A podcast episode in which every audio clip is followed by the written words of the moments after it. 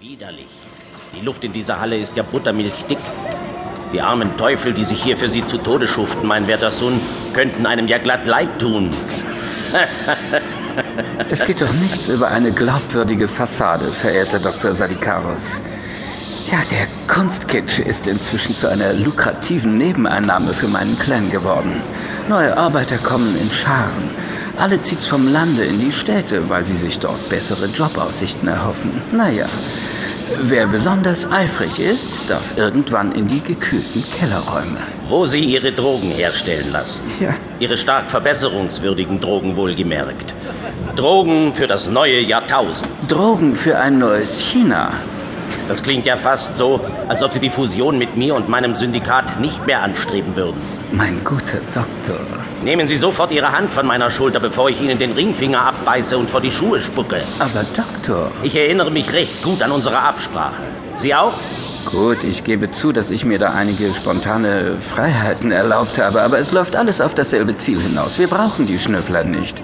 Die weißen Erpel werden nichts riskieren und uns Kirk Hongs Versteck verraten. Der clevere Chemiker, der ich schon einmal ausgebüxt ist?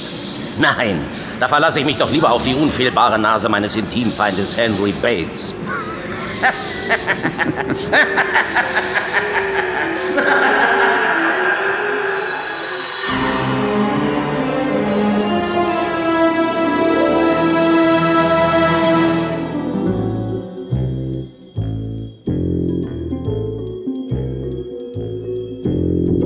Don't show your face at the window.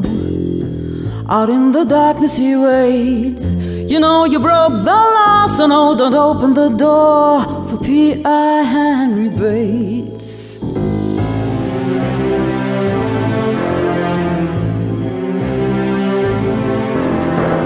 They chase you up onto a cliff. You're forced to flee like a lemming. But just before you leave, was gonna send you asleep. P.I. Becky Fleming. Don't lose time, you're busted for crime. Take to flight, find avoid a fight. And he's gonna leave Bates and tries to shake off the mates of P.I. Bates.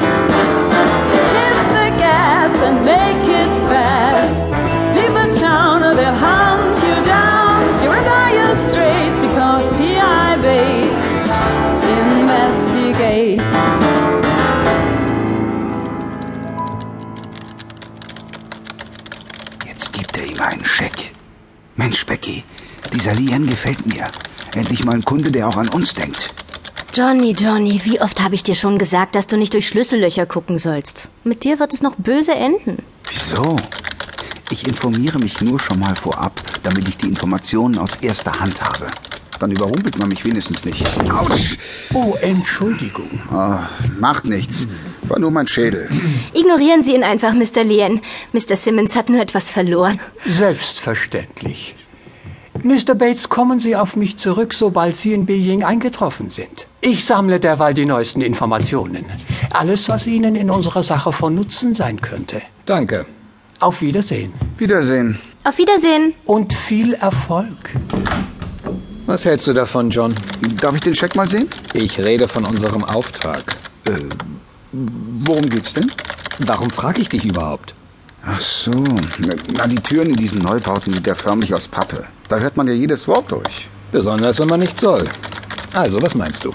China ist ein großes Land. Stimmt. Ich denke, wir werden eine Menge Staub aufwirbeln, wenn wir dort als Europäer Ermittlungen anstellen. Es wird nicht leicht sein, da etwas herauszufinden. Vielleicht sollten wir es besser lassen. An deinem detektivischen Ehrgeiz ist ein Sherlock Holmes verloren gegangen. Hat er schon wieder was Dummes gesagt? Wer ist Sherlock Holmes? Na, Hauptsache er ist für die Laufarbeiten gut. Zum Kombinieren hast du ja mich. Ach, geh spielen, wenn erwachsene Menschen sich unterhalten. Detektiv Bates? Lee Ends Auftrag ist eine Falle. Sie geraten in eine Verschwörung, in der Sie nur ein Spielball sein werden. Kommen Sie um Mitternacht in die Penn Street 13, Zimmer 7. Und seien Sie pünktlich. Hallo? Hallo? Mist, aufgelegt. Chef, weißt du, was das zu bedeuten hat? Fenn Street. Sagt dir das was, John? Na klar. Da stehen doch die leeren Mietshäuser, die demnächst abgerissen werden sollen. Gegend kriegt man leicht ein Messer in